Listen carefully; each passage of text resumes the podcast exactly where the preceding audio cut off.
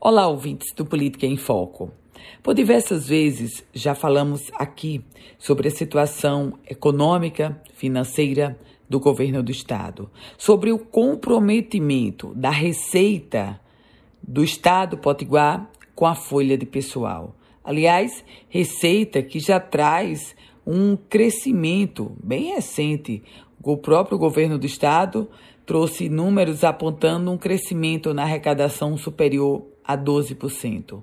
O detalhe é que agora a gente apresenta os números sobre gasto com pessoal. E o Rio Grande do Norte lidera o ranking dos estados que mais excederam o limite com pessoal. Isso é o balanço do ano de 2021. Minha gente, o Rio Grande do Norte comprometeu 68,7% da sua receita com gasto de pessoal.